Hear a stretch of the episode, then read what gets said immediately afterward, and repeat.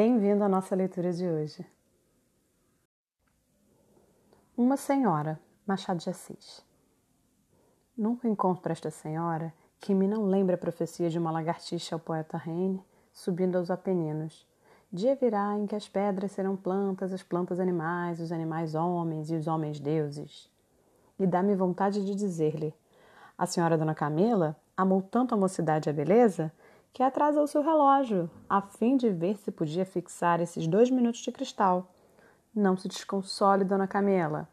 No dia da lagartixa, a senhora será Hebe, deusa da juventude. A senhora nos dará a beber o néctar da perenidade com suas mãos eternamente moças. A primeira vez que a vi, tinha ela 36 anos, posto só parecesse 32, e não passasse da casa dos 29. Casa é um modo de dizer, não há castelo mais vasto do que a vivenda desses bons amigos, nem tratamento mais obsequioso do que o que eles sabem dar às suas hóspedes. Cada vez que Dona Camila queria ir-se embora, eles pediam-lhe muito que ficasse e ela ficava. Vinham então novos folguedos, cavalhadas, música-dança, uma sucessão de coisas belas, inventadas com o único fim de impedir que esta senhora seguisse seu caminho. Mamãe, mamãe, dizia-lhe a filha crescendo, vamos embora, não podemos ficar aqui toda a vida. Dona Camila olhava para ela mortificada. Depois sorria, dava-lhe um beijo e mandava-a brincar com outras crianças. Que outras crianças? Ernestina estava então entre 14 e 15 anos, era muito espigada, muito quieta, com uns modos naturais de senhora. Provavelmente não se divertiria com as meninas de 8 ou 9 anos, não importa. Uma vez que deixasse a mãe tranquila, podia alegrar-se ou enfadar-se. Mas, ai, triste, há um limite para tudo mesmo para os 29 anos. Dona Camila resolveu, enfim, despedir-se desses dignos anfitriões e fê-lo ralada de saudades. Eles ainda estaram por uns cinco, seis meses de quebra. A bela dama respondeu-lhes que era impossível e, trepando no alazão do tempo, foi alojar-se na casa dos trinta. Ela era, porém, daquela casta de mulheres que riem do sol e dos almanaques. Cor de leite fresca, inalterável, deixava as outras o trabalho de envelhecer. Só queria o de existir. Cabelo negro, olhos castanhos e cálidos, tinha as espadas e o colo, feito de encomenda para os vestidos decotados, e assim também os braços, que eu não digo que eram os da Vênus de Milo para evitar uma vulgaridade, mas provavelmente não eram outros. Dona Camila sabia disso, sabia que era bonita, não só porque lhe dizia o olhar sorrateiro das outras damas, como por um certo instinto que a beleza possui, como o talento e o gênio. Resta dizer que era casada, que o marido era ruivo e que os dois amavam-se como noivos. Finalmente, que era honesta. Não era, note-se bem, por temperamento, mas por princípio, por amor ao marido e creio que um pouco por orgulho. Nenhum defeito, pois, exceto o de retardar os anos. Mas é isso um defeito? Ah, não me lembra em que página da Escritura? Naturalmente nos Profetas uma comparação dos dias com as águas de um rio que não voltam mais. Dona Camila queria fazer uma represa para o seu uso. No tumulto desta marcha contínua entre o nascimento e a morte, ela pegava-se à ilusão da estabilidade. Só se lhe podia exigir que não fosse ridícula, e não era. Dir-me ao leitor que a beleza vive de si mesma e que a preocupação do calendário mostra que essa senhora vivia principalmente com os olhos na opinião. É verdade. Mas como quer que vivam as mulheres do nosso tempo. Dona Camila entrou na casa dos 30. Não lhe custou passar adiante. Evidentemente, o terror era uma superstição. Duas ou três amigas íntimas, nutridas de aritmética, continuavam a dizer que ela perdera a conta dos anos. Não advertiam que a natureza era cúmplice no erro e que os 40 anos, verdadeiros, Dona Camila trazia um ar de trinta e poucos. Restava um recurso: espiar-lhe o primeiro cabelo branco. Um fiozinho de nada, mas branco. Em vão espiavam, o demônio do cabelo parecia cada vez mais negro. Nisto enganavam-se. O fio branco estava ali. Era a filha de Dona Camila que entrava nos 19 anos e, por mal de pecados, bonita. Dona Camila prolongou quanto pôde os vestidos adolescentes da filha. Conservou-a no colégio até tarde, fez tudo para proclamá-la criança. A natureza, porém, que não é só imoral, mas também ilógica, enquanto sofreava os anos de uma, afrouxava a rédea aos da outra. E Ernestina, moça feita, entrou radiante no primeiro baile. Foi uma revelação. Dona Camila adorava a filha, saboreou-lhe a glória a tragos demorados. No fundo do copo, achou a gota amarga e fez uma careta. Chegou a pensar na abdicação, mas um grande pródigo de frases feitas disse-lhe que ela parecia irmã mais velha da filha, e o projeto desfez-se. Foi dessa noite em diante que Dona Camila entrou a dizer a todos que casaram muito criança. Um dia, poucos meses depois, apontou no horizonte o primeiro namorado. Dona Camila pensara vagamente nessa calamidade sem encará-la, sem aparelhar-se para a defesa. Quando menos esperava, achou um pretendente à porta. Interrogou a filha, descobriu-lhe um alvoroço indefinível à inclinação dos vinte anos e ficou prostrada. Casá-la era o menos. Mas se os seres são como as águas da Escritura, que não voltam mais, é porque atrás deles vêm outros, como atrás das águas, outras águas. E para definir essas ondas sucessivas é que os homens inventaram este nome de netos. Dona Camila viu iminente o primeiro neto, determinou adiá-lo. Está claro que não formulou a resolução, como não formular a ideia do perigo. A alma entende-se a si mesma. Uma sensação vale um raciocínio. As que ela teve foram rápidas, obscuras, no mais íntimo do seu ser, donde não as extraiu, para não ser obrigada a encará-las. Mas que é que você acha de mal do Ribeiro? perguntou-lhe o marido uma noite à janela. Dona Camila levantou os ombros. Acho-lhe o nariz torto, disse. Mal, você está nervosa. Falamos de outra coisa, respondeu o marido.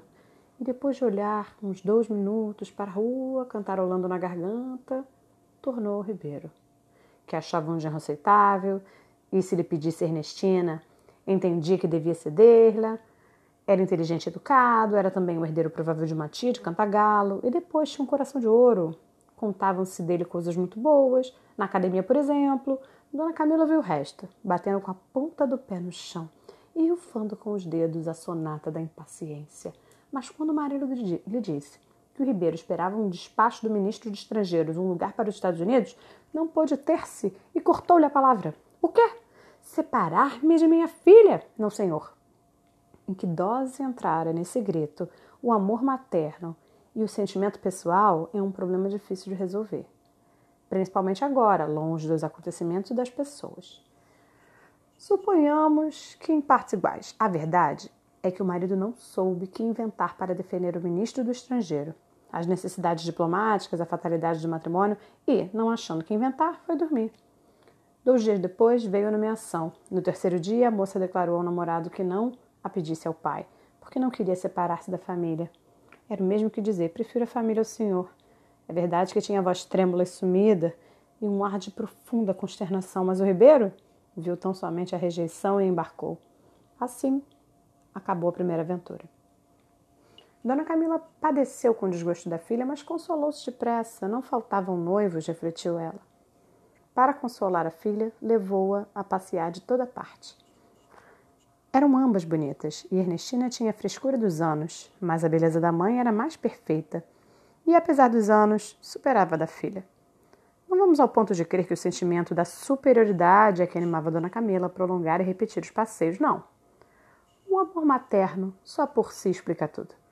Mas concedamos que animasse um pouco. Que mal é nisso? Que mal há em que um bravo coronel defenda nobremente a pátria e as suas dragonas? Nem por isso acaba o amor da pátria e o amor das mães. Meses depois, despontou a orelha de um segundo namorado. Desta vez era um viúvo, advogado, 27 anos. Ernestina não sentiu por ele a mesma emoção que o outro lhe dera. Limitou-se a aceitá-lo. Dona Camila farejou depressa a nova candidatura. Não podia alegar nada contra ele, tinha um nariz reto como a consciência e profunda aversão à vida diplomática. Mas haveria outros defeitos, devia haver outros. Dona Camila buscou-os com alma. Indagou de suas relações, hábitos, passado. Conseguiu achar umas coisinhas miúdas tão somente a unha da imperfeição humana, alternativas de humor, ausência de graças intelectuais e, finalmente, um grande excesso de amor próprio. Foi nesse ponto que a bela dama o apanhou. Começou a levantar vagarosamente a muralha do silêncio. Lançou primeiro a camada das pausas, mais ou menos longas, depois as frases curtas, depois os monossílabos, as distrações, as absorções, os olhares complacentes, os ouvidos resignados, os bocejos fingidos por trás da ventarola. Ele não entendeu logo, mas, quando reparou que os enfados da mãe coincidiam com as ausências da filha, achou que era ali demais e retirou-se. Se fosse homem de luta, tinha saltado a muralha, mas era orgulhoso e fraco. Dona Camila deu graças aos deuses. Houve um tremestre de respiro. Depois, apareceram alguns namoricos de uma noite, insetos efêmeros que não deixaram história. Dona Camila compreendeu que eles tinham de multiplicar-se até ver algum decisivo que a obrigasse a ceder. Mas ao menos, dizia ela a si mesma, queria um genro que trouxesse à filha a mesma felicidade que o marido lhe deu. E, uma vez, ou para robustecer esse decreto da vontade, ou por outro motivo, repetiu o conceito em voz alta, embora só ela pudesse ouvi-lo. Tu, psicólogo sutil, podes imaginar que ela queria convencer-se a si mesma. Eu prefiro contar o que lhe aconteceu em 1860. Bom, era de manhã. Dona Camila estava ao espelho, a janela aberta, a chácara verde, sonora de cigarros e passarinhos. Ela sentia em si a harmonia que aligava as coisas externas. Só a beleza intelectual é independente e superior. A beleza física é irmã da paisagem. Dona Camila saboreava esta fraternidade íntima, secreta, um sentimento de identidade, uma recordação da vida anterior no mesmo útero divino. Nenhuma lembrança desagradável, nenhuma ocorrência vinha turvar esta expansão misteriosa. Ao contrário, tudo parecia embebê-la de eternidade, e os 42 anos em que ia não lhe pesavam mais do que outras tantas folhas de rosa. Olhava para fora, olhava para o espelho. De repente, como se lhe surdisse uma cobra, recuou aterrada. Tinha visto sobre a fonte esquerda um cabelinho branco. Ainda cuidou que fosse do marido, mas reconheceu depressa que não, que era dela mesma, um telegrama da velhice, que aí vinha marchas forçadas. O primeiro sentimento foi de prostração. Dona Camila sentiu faltar-lhe tudo, tudo. Viu-se encanecida e acabada no final de uma semana. Mamãe, mamãe! bradou Ernestina entrando na saleta. Está aqui o camarote que papai mandou. Dona Camila teve um sobressalto de pudor e instintivamente voltou para a filha o lado que não tinha um fio branco. Nunca achou tão graciosa e lépta. Fitou-a com saudade, fitou-a também com inveja e, para abafar esse sentimento mal, pegou no bilhete do camarote. Era para aquela mesma noite. Uma ideia espelha outra. Dona Camila anteviu-se no meio das luzes e da gente e depressa levantou o coração, ficando só, tornou a olhar para o espelho e corajosamente arrancou o cabelinho branco e deitou a chácara. Out, damn it, Spot, out! Mais feliz do que a outra Lady Macbeth, viu assim desaparecer a nódoa no ar, porque no ânimo dela a velhice era um remorso e a fealdade um crime. Sai, maldita mancha, sai! Mas, se os remorsos voltam, por que não hão de voltar os cabelos brancos? Um mês depois, Dona Camila descobriu outro insinuado na bela e farta madeixa negra, e amputou sem piedade. Cinco ou seis semanas depois, outro. Este terceiro coincidiu com um terceiro candidato à mão da filha, e ambos acharam Dona Camila numa hora de prostração. A beleza que lhe suprira a mocidade parecia-lhe prestes a ir também, como uma pomba sai em busca da outra. Os dias precipitavam-se. Crianças que ela vira ao colo, ou de carrinho puxado pelas amas, dançavam agora nos bailes. Os que eram homens fumavam, as mulheres cantavam no piano, algumas destas apresentavam-se os seus babies, gorduchos, uma segunda geração que mamava, à espera de ir bailar também, cantar ou fumar, apresentar outros babies a outras pessoas e assim por diante. Dona Camila, Camila apenas tergiversou um pouco, acabou cedendo. Que remédio se não aceitar um genro? Mas, como um velho costume não se perde de um dia para o outro, Dona Camila viu paralelamente naquela festa do coração um cenário e grande cenário. Preparou-se galhardamente e o efeito correspondeu ao esforço. Na igreja, no meio de outras damas, na sala, sentada no sofá, o estofo que forrava este móvel, assim como o papel da parede, foram sempre escuros para fazer sobressair a tez de Dona Camila. Vestida a capricho, sem o requinte da extrema juventude, mas também sem a rigidez matronal. Um meio termo apenas, destinado a pôr em relevo as suas graças outoniças, risonha e feliz. Enfim, a recente sogra colheu os melhores sufrágios. Era certo que ainda lhe pendia dos ombros um retrato de púrpura. Púrpura supõe dinastia, dinastia exige netos. Restava que o senhor abençoasse a união e ele abençoou-a no ano seguinte. Dona Camila acostumara essa ideia, mas era tão penoso abdicar que ela guardava o neto com amor e repugnância. Esse importuno embrião, curioso da vida e pretensioso, era necessário na terra? Evidentemente não, mas apareceu um dia com as flores de setembro. Durante a crise, Dona Camila só teve de pensar na filha. Depois da crise, pensou na filha e no neto. Só dias depois é que pôde pensar em si mesma. Enfim, avó. Não havia que duvidar, era avó. Nem as feições que eram ainda consertadas, nem os cabelos que eram pretos, salvo meia dúzia de fios escondidos, podiam por si sós denunciar a realidade. Mas a realidade existia, ela era, enfim, avó. Quis recolher-se e, para ter o neto mais perto de si, chamou a filha para casa. Mas a casa não era um mosteiro e as ruas e jornais, com seus mil rumores, acordavam nela os ecos de outro tempo. Dona Camila rasgou o ato de abdicação, tornou tumulto. Um dia encontrei-a ao lado de uma preta que levava ao colo uma criança de cinco, seis meses. Dona Camila segurava na mão um chapelinho de sol aberto para cobrir a criança. Encontrei-a oito dias depois com a mesma criança, a mesma preta, o mesmo chapéu de sol. Vinte dias depois e trinta dias mais tarde, tornei a vê-la entrando para o bond com a preta e a criança. Você já deu de mamar? dizia ela preta. Olha o sol, não vai cair. Não aperte muito o menino, acordou? Não mexa com ele, cubra a carinha. Era o neto.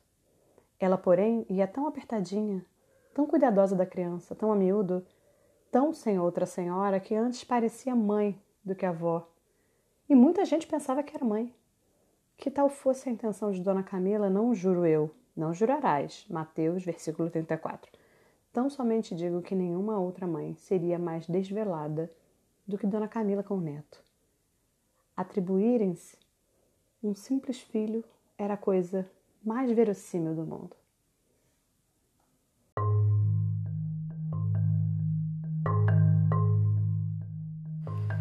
Eu sou Giana e esse foi o Pod Livro. Até semana que vem!